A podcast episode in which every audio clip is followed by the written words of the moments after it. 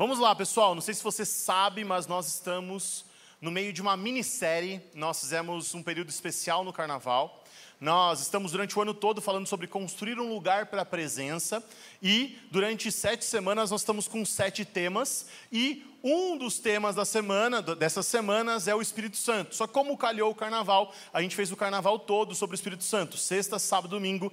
Quem não veio assim, do fundo do meu coração, eu sinto muito o que você perdeu. Foi incrível o que o Senhor fez na sexta e no sábado e hoje pela manhã, assim, sinto muito de verdade. Mas, como nós somos uns caras legais, nós vamos deixar como uma playlist lá no canal para você poder assistir depois, ok? Pegar o rebote aí tá bom? Mas quem veio sabe, né? Cadê a galera que estava aí? Foi bênção demais, foi assim, né? Foi algo especial de Deus para nós.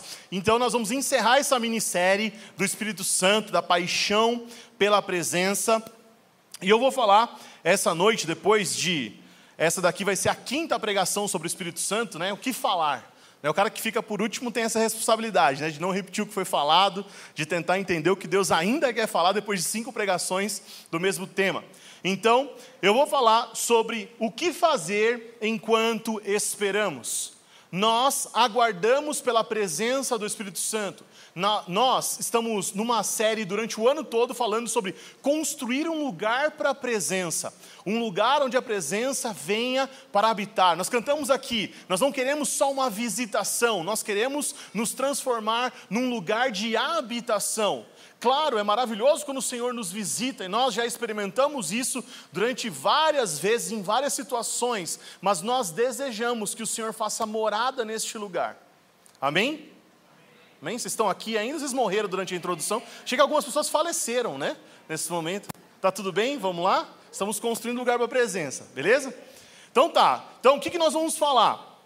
Nós vamos falar sobre o que fazer enquanto esperamos. Só para dar uma introdução, o que nós vamos falar? Nós vamos falar sobre os três níveis que nós podemos conhecer o Espírito Santo. Três níveis que nós podemos identificar o Espírito Santo. E o primeiro deles é a onipresença. Quantos aqui sabem que Deus é onipresente, o Espírito Santo está presente sempre? Amém? Vamos ver isso na Bíblia? Abre aí em Salmo 139. Salmo 139 vai falar uma das várias citações bíblicas sobre a onipresença de Deus, do Espírito Santo. Bem, o Espírito Santo é Deus, tá? Quem não tem ainda essa convicção, assista a pregação do Léo pela manhã, inclusive foi incrível a pregação do Léo. Pode procurar depois no canal lá, ele vai explicar bem bonitinho sobre a Trindade, sobre Espírito Santo ser Deus, ok? Salmo de número 139, a partir do verso de número 7. Salmo 139, 7. Olha que maravilhoso o Espírito Santo. É impossível escapar do teu espírito, não há como fugir da tua presença. Se subo aos céus, lá estás. Se desço ao mais ao mundo dos mortos, lá estás também. Se eu tomar as asas do amanhecer, se habitar do outro lado do oceano, mesmo ali a tua mão me guiará e a tua força me sustentará. Eu poderia pedir a escuridão que me escondesse e a luz ao meu redor que se tornasse noite noite, mas nem mesmo na escuridão posso me esconder de ti. Para ti a noite é tão clara como o dia, a escuridão e a luz são a mesma coisa. O Espírito Santo está em todos os lugares, não há como se esconder da Sua presença. A onipresença dele toma toda a terra. Mas além disso, olha o que diz os versos seguintes, a partir do 13: Tu formaste o meu interior e me teceste no ventre de minha mãe. Eu te agradeço por teres feito de modo tão extraordinário. Tuas obras são maravilhosas e disso eu sei muito bem. Tu me observavas quando eu estava sendo formado em segredo, enquanto eu era tecido na escuridão. Tu me viste quando eu ainda estava no ventre. Cada dia da minha vida estava registrado em teu livro. Cada momento foi estabelecido quando ainda nenhum deles existia. Meu Deus, ele não somente está em todos os lugares, mas ele estava lá no momento da sua concepção. Quando você, de forma extraordinária, foi gerado, ele escrevia os livros, no livro todos os dias da sua vida. Esse é o Espírito Santo. onipresente, onisciente, sabe de todas as coisas e de forma extraordinária nos gerou e nos conduziu até aqui. Nos trouxe até aqui, tem muito mais ainda para nós. Ele é onipresente. Então, nós sabemos que a presença do Espírito está em todos os lugares. Amém? Todos compreenderam? Amém. Só que há um segundo nível. Qual é o segundo nível? Onde a presença do Espírito faz uma visitação intencional, uma visitação onde ela é notada, não somente como é, sabendo de todas as coisas, mas intencionalmente agindo em situações. E isso só aconteceu depois do envio do Espírito Santo em Atos 2, sim ou não? Claro que não, gente. O Espírito Santo age desde a criação. O princípio que eu dei os céus e a terra, o Espírito do Senhor se movia sobre a face das águas, ele já estava lá desde o princípio. E ele se move várias vezes. Abre a sua Bíblia aí em Êxodo 31.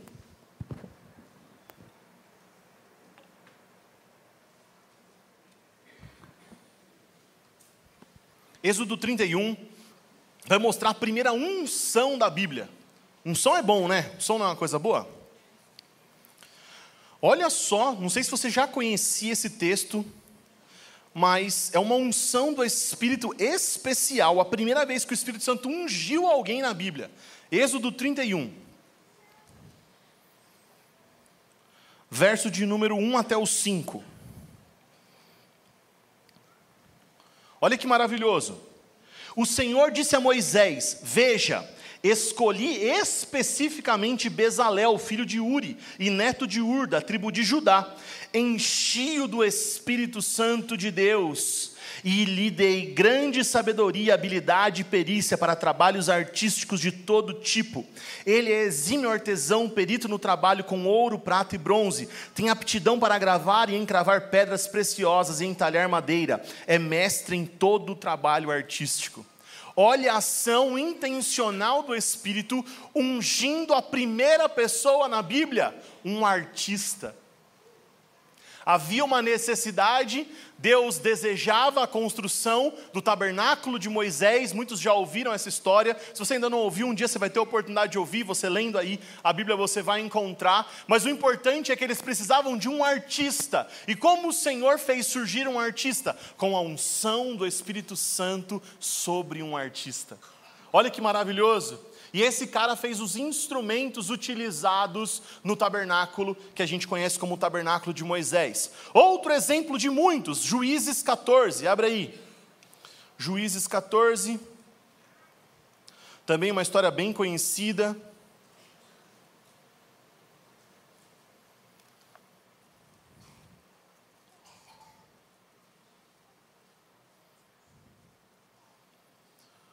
Juízes 14, verso de número 6. Falando sobre a vida de Sansão, dá uma olhada aqui que fala aqui, ó. Juízes 14, 6. Naquele momento, o Espírito do Senhor veio sobre Sansão com tamanho poder que ele rasgou o animal pelas mandíbulas, usando as próprias mãos, com a mesma facilidade que se despedaça um cabrito.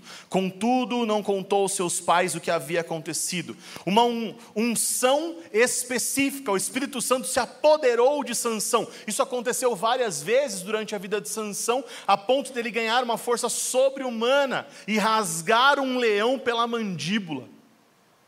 A ação do Espírito Santo no Antigo Testamento, durante várias vezes, ações pontuais, visitações do Espírito. Agora abre em João, capítulo de número 20.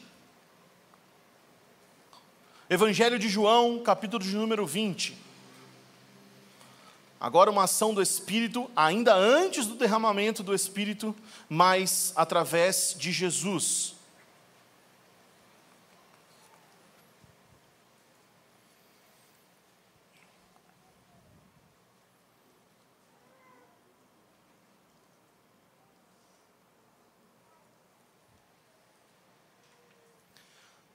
Diz assim: mais uma vez ele disse: Paz esteja com vocês, assim como o Pai me enviou, eu vos envio. Então sobre eles soprou sobre eles e disse: Recebam o Espírito Santo. Se vocês perdoarem os pecados de alguém, eles serão perdoados. Se não perdoarem, eles não serão perdoados. Essa é, é, uma vez que Jesus sopra o Espírito Santo sobre os discípulos, ainda antes de Atos 2, ainda antes do grande dia, do dia de Pentecostes, para que eles, cheios do Espírito, numa ação pontual, pudessem fazer um trabalho. Jesus fez isso algumas vezes. Por exemplo, quando mandou eles de dois em dois, que eles tinham poder para curar, para expulsar demônios, para perdoar pecados, e essa posição é a nossa posição hoje aqui. Por quê? Porque o mesmo poder do sopro do Espírito que estava sobre os apóstolos está sobre nós. Essas coisas que os apóstolos receberam com o dom do Espírito para fazer, nós também podemos fazer. Nós também podemos curar, nós também expulsamos demônio, nós também perdoamos pecado como igreja, porque a palavra de Deus diz que nós fazemos isso. Então, essa é a nossa posição, é o que nós fazemos. É o que nós devemos fazer. Ai, Tiago, mas não precisa ser um diácono para expulsar um demônio? Não! Ah, Tiago, não é o presbítero que tem que orar? Claro, até a Bíblia diz que os presbíteros podem orar, mas todos nós fomos capacitados, empoderados por Deus, empoderados por Jesus para fazer obras ainda maiores do que as dele. Ele nos disse isso. O que falta, como a Soraya estava orando aqui? O dom da fé. Falta a gente acreditar que Jesus acredita em nós. Já parou para pensar que fé é acreditar que Deus acredita em você?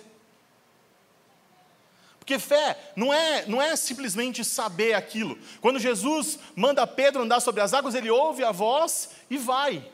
Mas o que, que faltou? Faltou ele acreditar que Jesus acreditava nele. E quando ele começa a naufragar, Jesus salva ele. Nós precisamos ter o dom da fé, por quê? Porque Ele disse que nós faríamos. Ele disse que nós faríamos. Primeiro nível, onipresença. Segundo nível, ação do Espírito Santo. Nós estamos nesse nível. Terceiro nível, quando o Espírito Santo repousa sobre um lugar.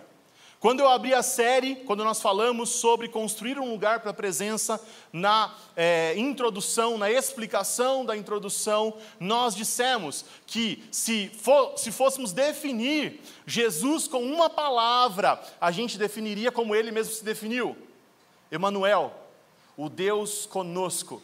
O que, que Deus deseja, gente? Habitar entre nós. Desde Gênesis até Apocalipse, passeando por toda a Bíblia, é uma história onde o Senhor deseja estar com os seus filhos. Deus deseja estar conosco.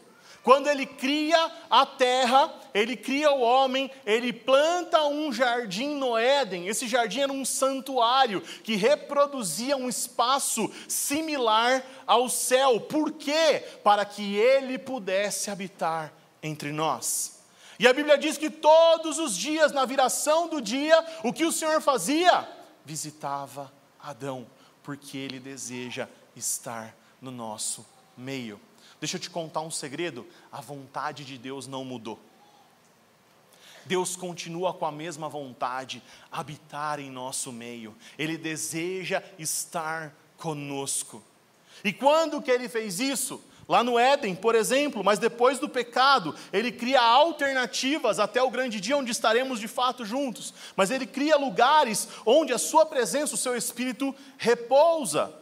Por exemplo, o tabernáculo de Moisés, como nós falamos, foi um jeito de Deus habitar no meio do povo. Depois, o templo de Salomão, um lugar onde Deus poderia habitar no meio do seu povo. Tabernáculo de Davi, experiências especiais do Espírito Santo sobre aquele lugar, da vontade de Deus. Nos outros templos, a visitação durante a história. E, principalmente, em Atos, capítulo de número 2. Quando o Espírito Santo vem cumprindo uma promessa de Joel, também capítulo de número 2. Por que, que eu estou contando tudo isso para vocês? Porque a gente precisa compreender aonde nós estamos na história. Nós precisamos ser pessoas que sabem da onipresença de Deus, da onisciência do Espírito, que Ele sabe de todas as coisas, que temos a consciência que podemos e devemos participar intencionalmente da Sua presença, tanto de nós para Ele, quanto de receber dele para nós. Tanto nós sabemos que Deus é onipresente, mas em momentos nós paramos e intencionalmente invocamos a Sua presença, como estamos de ouvidos atentos, de olhos atentos, de coração aberto para receber quando Ele nos visita. E, em terceiro lugar, que nós desejamos de fato não somente essa visitação intencional, mas nós desejamos de todo o coração ser um lugar da Sua habitação. Amém? Se a gente tiver essa consciência, a gente está no caminho certo. Por quê? Porque essa é a vontade de Deus. É isso que Ele deseja. Ele deseja uma morada para o Espírito, que nós possamos ser essa morada. Amém? Aleluia. Então, a minha pregação vai ser sobre o que fazer enquanto a gente espera. Mas deixa eu falar primeiro para você o que não fazer enquanto a gente espera. Pode ser? Tenho duas coisas para falar para vocês o que não fazer enquanto a gente espera. Abre aí em Atos capítulo de número 1.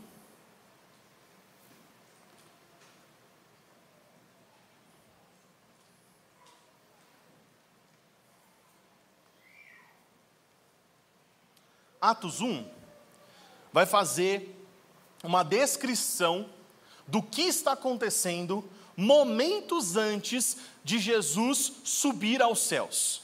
Então vamos lá. Jesus vem, Jesus nasce, Jesus cresce, aí tem um relato lá de quando ele tinha 12 anos, aí depois vai aparecer só depois com 30, e aí ele é batizado, é tentado, ele forma os seus discípulos, ele passa três anos e meio, mais ou menos, ali, formando os seus discípulos, espalhando a sua mensagem, pregando o evangelho, fazendo sinais, e de repente Jesus morre.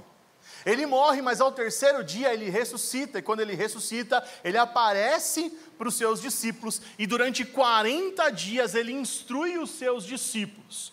Nós estamos falando aqui em Atos 1 do quadragésimo dia. Depois de tudo isso que eu falei para vocês, esses caras estavam três anos e meio com Jesus. Eles ficaram decepcionados quando Jesus morreu, mas ficaram alegres quando Jesus ressuscitou. Eles entenderam ali o que estava acontecendo, andaram 40 dias com Jesus ressurreto. As descrições são tipo assim: Jesus atravessava a parede, mas comia com os caras ao mesmo tempo. Né? Jesus falou ali com Tomé, Jesus teve várias experiências com os discípulos no caminho de Emaús, enfim, teve é, um momento muito especial, muito importante, durante 40 dias, Jesus ressurreto, corpo glorificado, falando com eles. E aí, você tem a chance de fazer a última pergunta para Jesus. Olha que maravilhoso. Se você tivesse essa chance, pensa agora, o que você perguntaria? Atos 1, 6. Então os que estavam com Jesus lhe perguntaram, viu que é uma pergunta coletiva. Eles lhes perguntaram: Senhor, será este o momento em que restaurará o reino a Israel? E Jesus respondeu: O Pai já, já, já determinou o tempo e a ocasião para que isso aconteça. Não cabe a vocês saber. Bem, desperdiçou a última pergunta. Já parou a pensar? Desperdiçou a última pergunta, gente. Por quê? Deixa eu te falar. Vamos lá, vamos, vamos entender a história.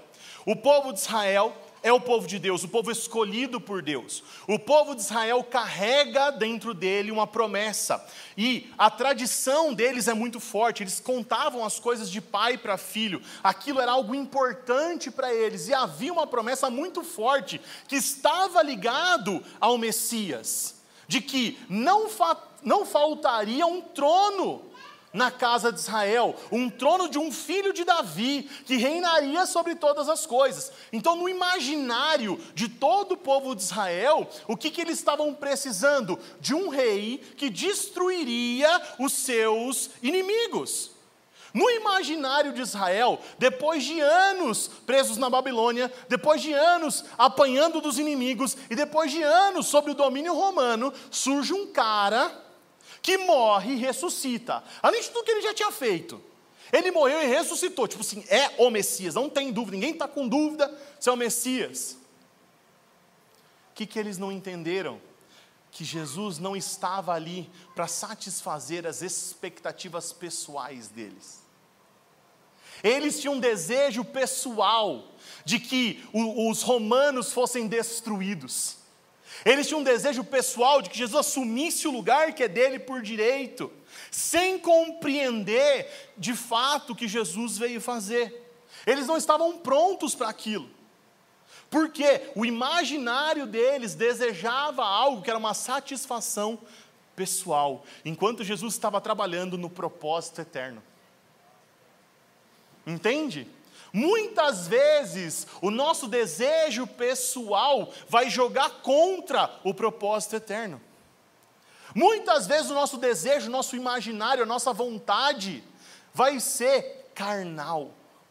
Vai ser aquilo que a nossa alma deseja, vai ser aquilo que a gente acha que é de Deus, porque os caras achavam que era de Deus que eles estavam pedindo, eles achavam que era o que Deus queria, mas não só não era, como ainda não aconteceu dois mil anos depois, embora vá acontecer, ok? Vai acontecer, nós cremos. Jesus vai se sentar no trono de Davi, lá em Israel, do jeitinho que está falando na Bíblia, ok? Mas a vontade carnal dele superou o desejo de conhecer a vontade de Deus.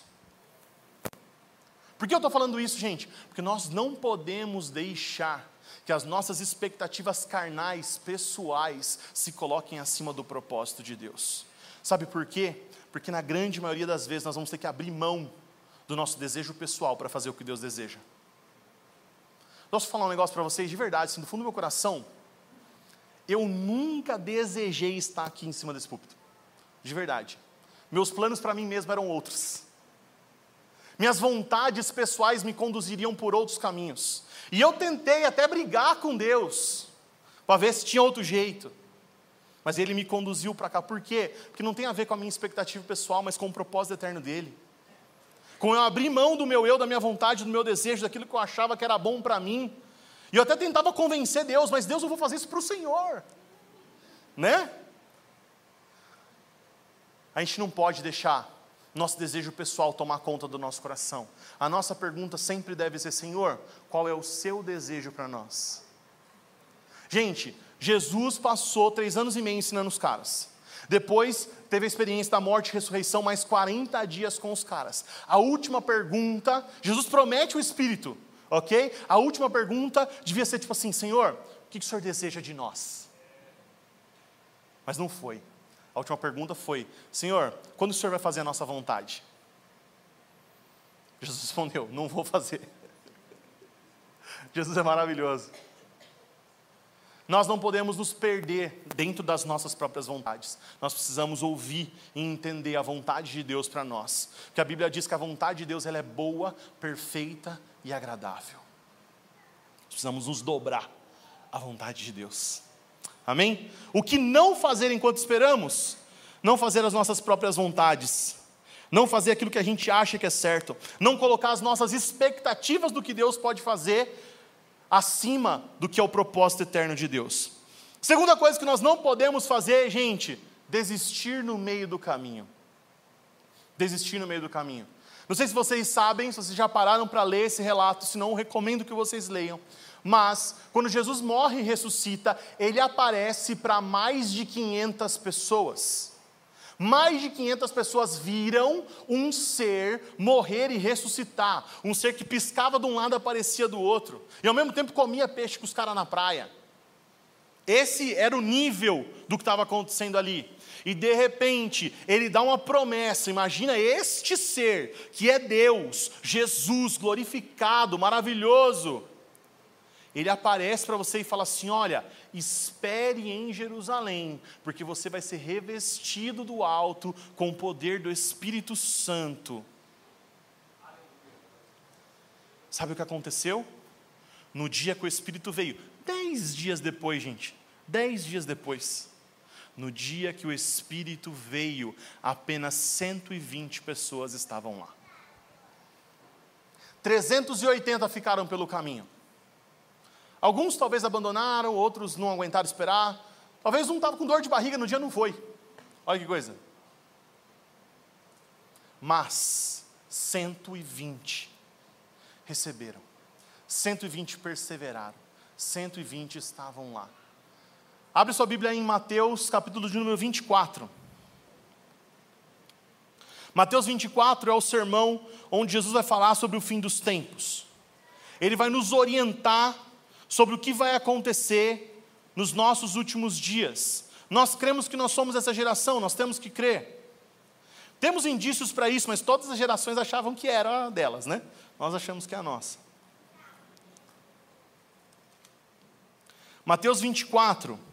Abre a partir do verso de número 6.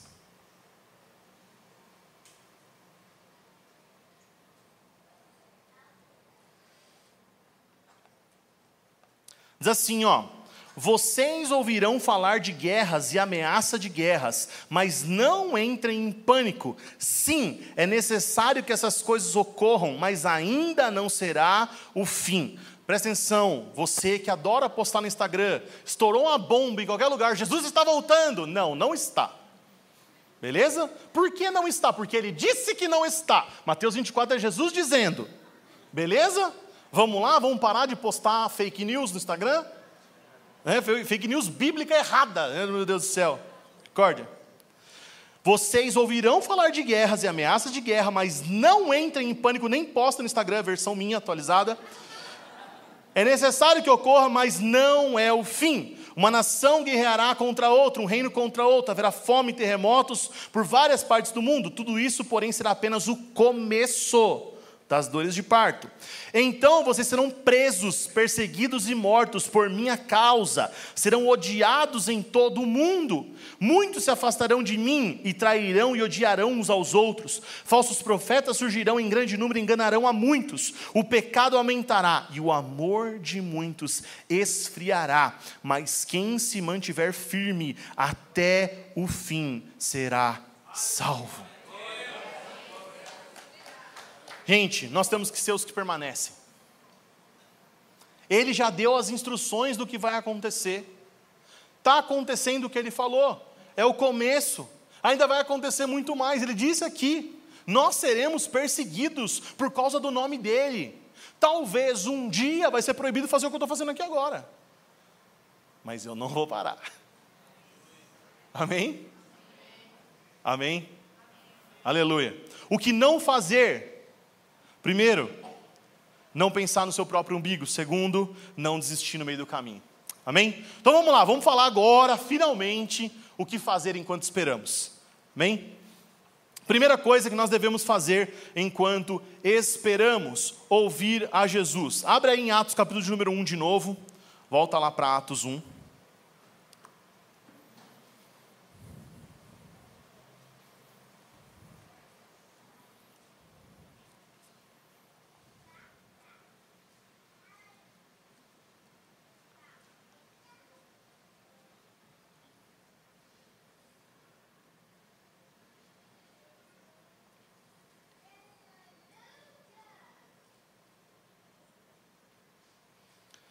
Atos capítulo de número 1, no verso de número 4, diz assim, ó.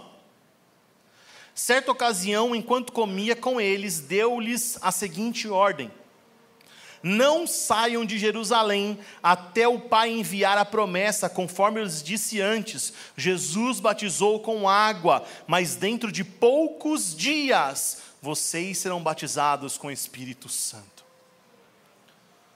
Gente, a instrução foi clara em poucos dias eles receberiam uma visitação especial do Espírito Santo. Jesus já havia soprado o Espírito sobre eles, eles já haviam feito coisas pontuais, ali do nível 2 que eu falei no começo para vocês, mas havia algo especial para acontecer. Daqui muito tempo? Não, em poucos dias. Agora, tem uma coisa interessante na cultura hebraica que a gente não tem muita noção, e eu queria trazer ela para a conversa agora. Abre sua Bíblia em Deuteronômio, capítulo de número 6. Deuteronômio, Gênesis, Levítico, número de Deuteronômio, para ajudar você aí que está procurando. Deuteronômio, capítulo de número 6.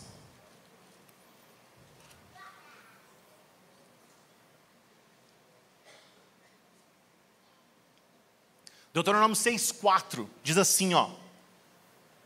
Ouça, ó Israel, o Senhor nosso Deus, o Senhor é o único. Ouça, ó Israel, o Senhor nosso Deus é único. Esse ouça Israel, se você olhar ele no, no hebraico original, é o que a gente vai chamar de Shema. Shema no hebraico, esse ouvir, esse ouça, na verdade não significa ouça, ele significa ouvir e obedecer ao mesmo tempo. Ele é um ouça do tipo assim, ó, se você ouvir isso, não tem outra maneira de corresponder. Você obrigatoriamente ouviu, ao mesmo tempo você obedeceu. Aleluia, tá? Essa luz amarela tá maravilhosa. Tantos irmãos que falam pôr o ar-condicionado, eu mesmo estou precisando do ar-condicionado, aleluia.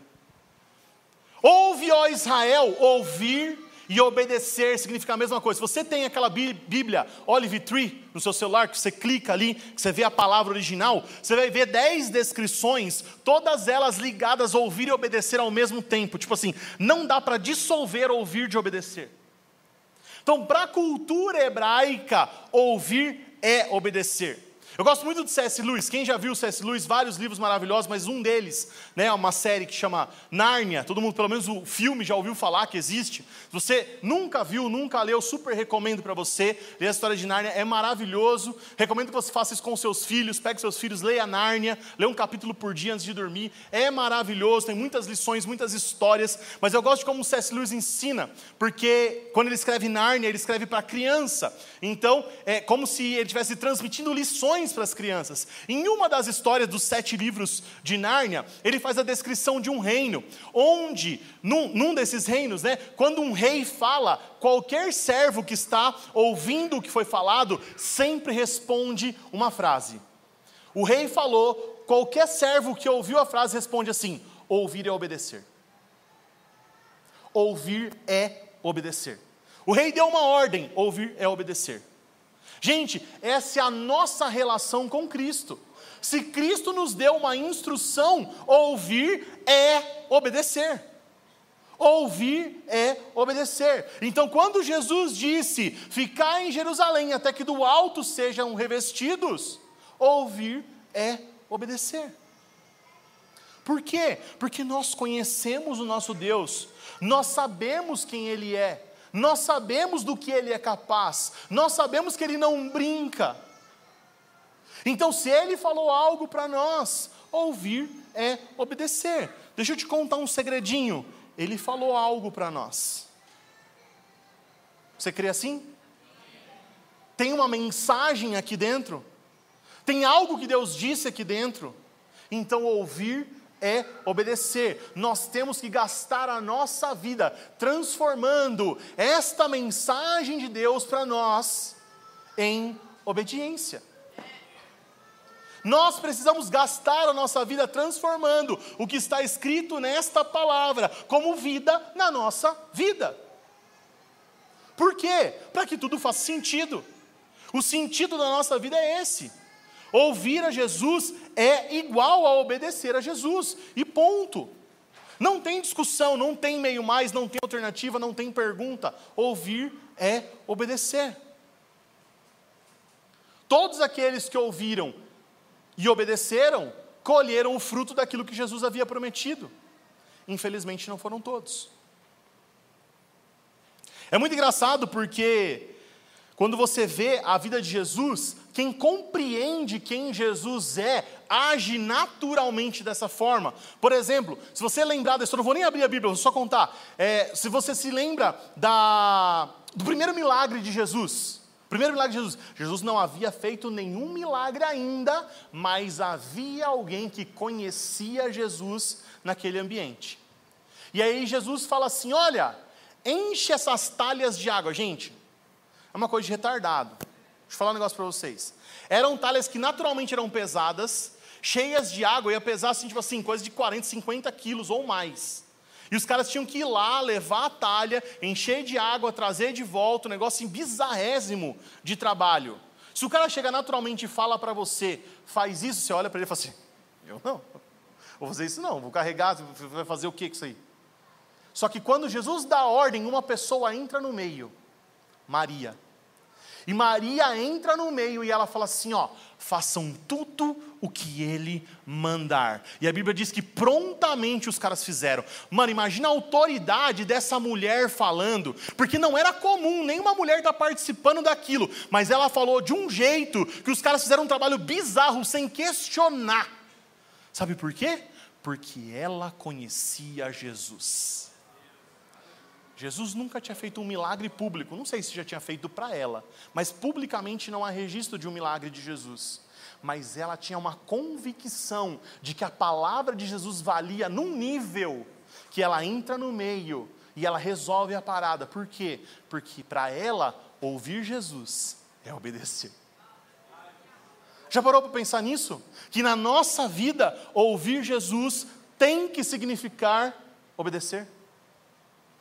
Segunda coisa, nós precisamos conhecer as Escrituras. O que fazer enquanto esperamos? Ouvir a Jesus? Conhecer as Escrituras. Vou citar algo aqui que passa despercebido. Abre em Atos 1 de novo aí. Por que eu estou usando Atos 1, gente? Porque Atos 1 vem antes de Atos 2. Olha que maravilhoso. Né? Nós estamos falando de Atos 2, então vamos, vamos saber o que aconteceu em Atos 1.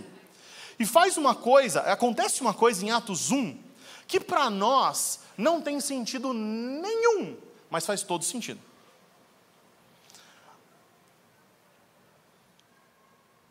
Atos 1, vou pegar o versículo certo aqui. Vamos no 15, vamos, vamos no 15. Por esse tempo, quando estavam cerca de 120 discípulos reunidos em um só lugar, Pedro se levantou e disse: Irmãos, era necessário que se cumprisse as Escrituras a respeito de Judas, que serviu de guia aos que prenderam Jesus. Esse acontecimento havia sido predito pelo Espírito Santo por meio de, do rei Davi Judas era um de nós e participava do ministério conosco. Ele comprou um campo com o dinheiro que recebeu por sua perversidade. Ao cair ali de cabeça, seu corpo se partiu ao meio, seus intestinos se derramaram. A notícia se espalhou entre todos os habitantes de Jerusalém, e a eles deram lugar no nome em aramaico Aceidama, que significa campo de sangue. Pedro continuou: Estava escrito no livro de Salmos que sua casa fique desolada sem ninguém morando nela. Também diz que outro ocupe o seu lugar Portanto, devemos escolher um dentre os homens que estiver conosco durante todo o tempo em que o Senhor Jesus andou entre nós, desde que foi batizado por João até o dia que foi traído,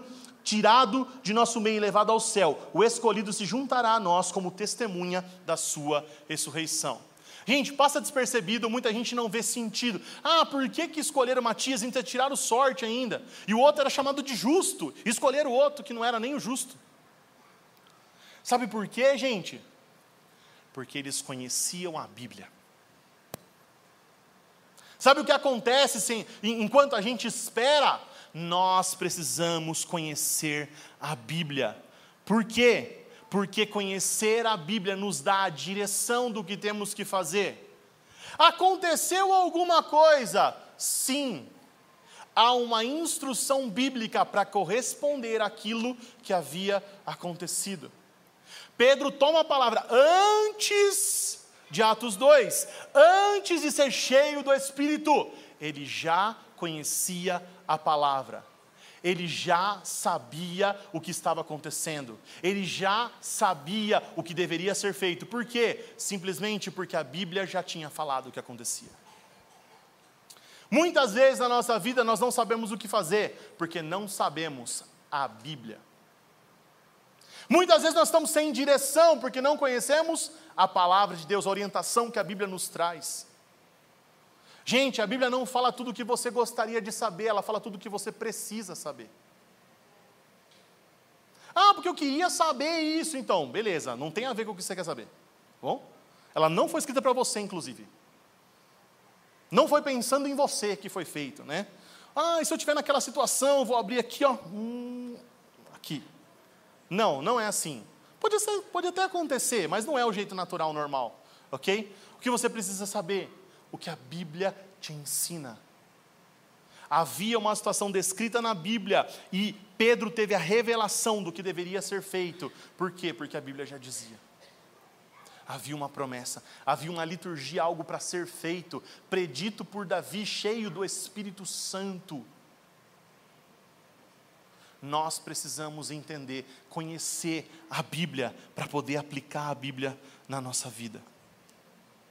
Maravilhoso porque depois de Atos 2, quando Pedro está pregando lá em Atos 2, o Espírito já desceu, ele está pregando, está lá quebrando tudo lá, 3 mil pessoas se convertendo e tal. Ele falou: Ó, oh, deixa eu contar um segredo para vocês.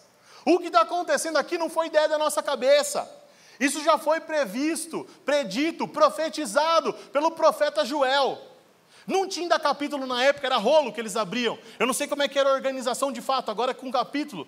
Então nós podemos falar, está lá em Joel 2. Entende? Por quê?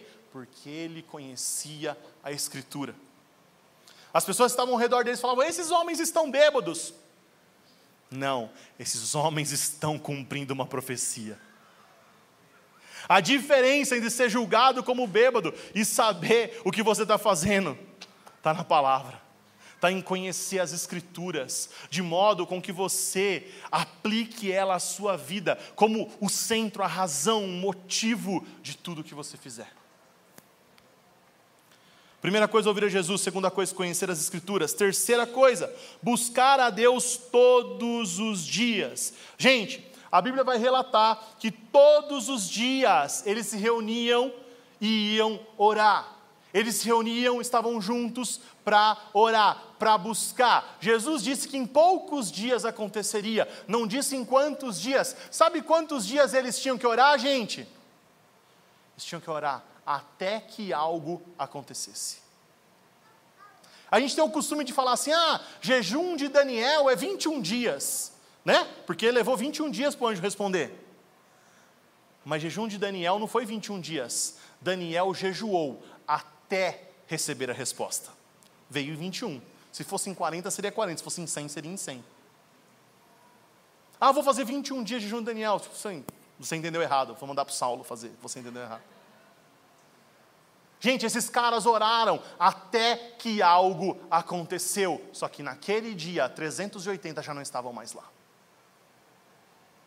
Nós precisamos buscar a Deus de todos os dias, até que algo aconteça. E olha, olha que sensacional, porque assim, ó, a gente está exatamente nessa condição. Não sei se você parou para pensar nisso, mas nós estamos nessa condição. Por quê? Porque a nossa busca diária por Deus pode ocasionar uma visitação.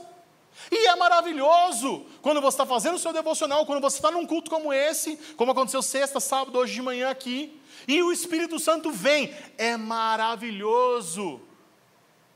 Mas pode ser, e muitos dias vai ser, um dia que não aconteceu nada. Na minha última semana de devocional, eu me senti visitado por Deus um dia. Os outros seis Parecia que eu estava falando sozinho. Sabe o que é importante? Eu estava lá. e eu sei que o Espírito Santo estava lá também. Não é porque eu não senti que ele não estava. Não tem a ver com o que eu sinto. Entende? Tem a ver com permanecer, tem a ver com perseverar, tem a ver com estar no lugar de encontro até que ele te encontre. Essa é a nossa condição, sabe por quê, cara? Porque um dia normal, Deus encontrou com os caras. Sabe, não sei se você já parou para pensar na história do, do, de Moisés com a sarça. Não sei se você tem noção disso, mas Moisés estava naquele deserto por 40 anos, ok? Estava trabalhando naquela região por 40 anos. E é normal naquele lugar pegar fogo na árvore, no arbusto. É normal o dia a dia de Moisés acontecia aquilo. Sabe o que não é normal? O fogo não apagar, a sarça não se consumir, a sarça continuar pegando fogo ininterruptamente, e aquilo chamou atenção. Durante 40 anos aquele cara viu árvores pegarem fogo, mas um dia uma árvore não parou de pegar, e nesse dia ele estava atento. Durante muitos dias esses caras oraram. Durante muitos dias esses caras buscaram. Até que um dia o Espírito veio. Será que nós estamos prontos para isso? Será que nós estamos prontos para orar todos os dias até que Ele venha. Às vezes eu tenho a sensação que é muito mais bonito quando a gente canta do que quando a gente vive. Às vezes eu tenho a sensação de que a nossa teologia ela é muito mais teórica do que prática. E nós temos que ter cuidado com isso. E eu começo falando por mim. Que nós possamos viver de verdade aquilo que nós pregamos, desejamos, proclamamos. E nós possamos ser aqueles que oram todos os dias até que Ele venha. Pode ser que um dia você receba uma visitação, pode ser que um dia não, mas você estará lá. Você estará aqui. Você vai vir na terça, você vai vir na quarta, você vai vir no sábado, do dia que tiver, no DNA, na sua casa, até que Ele venha. Nós precisamos nos tornar essa mensagem, de fato. Quarta coisa, nós precisamos confiar em Deus. Por que nós precisamos confiar em Deus, gente? Presta atenção no que aconteceu com esses caras. Esses caras andaram três anos e meio com Jesus vendo de tudo. Depois de três anos e meio, eles viram Jesus morrer e ressuscitar. Depois de morrer e ressuscitar, eles viram Jesus 40 dias falando sobre o reino de Deus. A Bíblia diz: Jesus ensinou sobre o reino de Deus por 40 dias, ok? E aí o que aconteceu com eles? Perguntaram errado. Resumindo, não entenderam nada. Como assim? Vamos lá. Nós precisamos confiar que quem vai fazer é Deus. Presta atenção. Eles foram capacitados por Jesus, sim ou não? Ai, que medo de responder errado, né? Eu fiz pegadinha na primeira, né? Eu... Eles foram capacitados por Jesus, sim ou não? Sim, foram capacitados por Jesus. Mas, sem a ação, sem a revelação do Espírito, eles ainda agiam na força do braço, fazendo coisa errada. Quando o Espírito vem, a capacitação que Jesus deu para eles passou a fazer sentido. O que eu estou dizendo para vocês é o seguinte: nós precisamos confiar na ação do Espírito, fazendo o nosso trabalho. Por exemplo, domingo de manhã nós estamos dando treinamento para os líderes, ok? Se a gente treinar o líder toda semana aqui e o Espírito não vier, não vai mudar nada. Mas nós não estamos falando para você, ó, fica de perna para o ar, quando o Espírito vier, você vai lá e faz. Não. Você se capacita e aguarda o Espírito. Você faz a sua parte e aguarda o Espírito. Jesus fez a parte dele e enviou o Espírito. A partir do momento que eles receberam o Espírito, tudo passou a fazer sentido. Aquelas palavras que eles receberam do Senhor passou a ter significado real. Aquilo que eles já sabiam da Bíblia, porque eles sabiam. Pedro citou Salmos. Pedro citou Davi, depois Pedro cita Joel, depois Tiago em Atos 15 vai citar Amós 9:11. Os caras sabiam da Bíblia, mas ela passou a fazer sentido quando eles foram cheios do Espírito. Qual é o nosso trabalho, gente? Nós precisamos nos capacitar, nós e confie em Deus. Foi isso que aconteceu com esses caras. Eles foram movidos pelo Espírito Santo a fazer a vontade de Deus.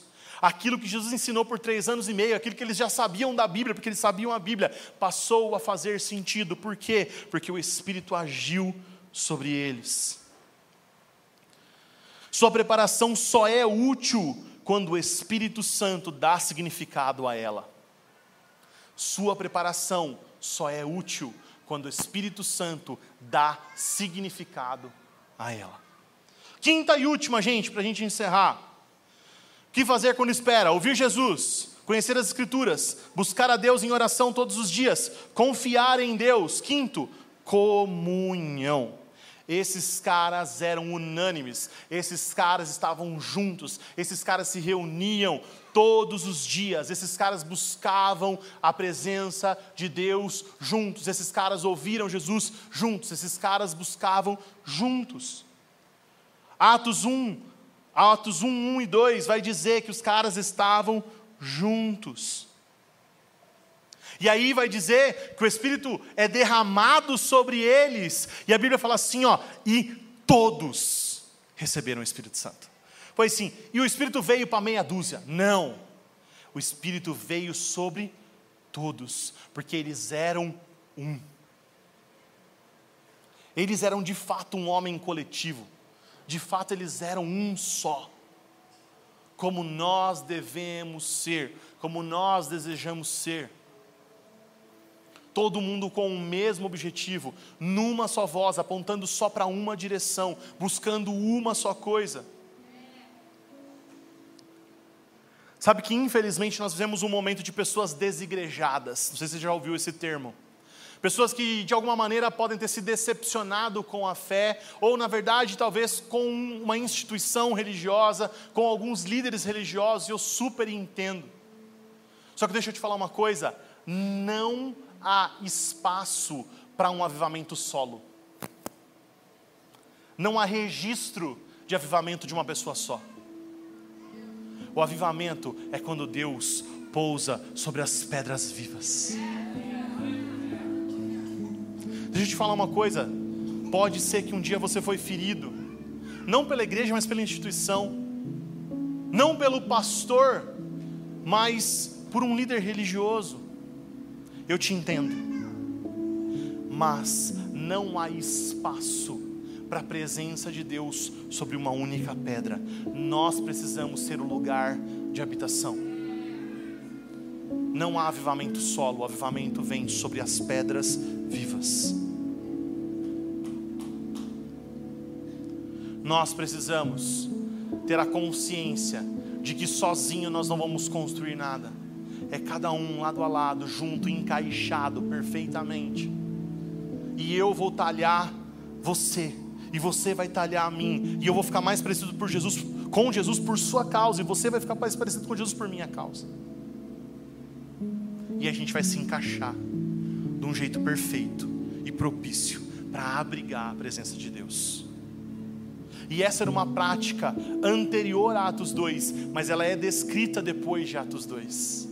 E eles perseveravam na união, no partir do pão, na doutrina, na oração, de casa em casa.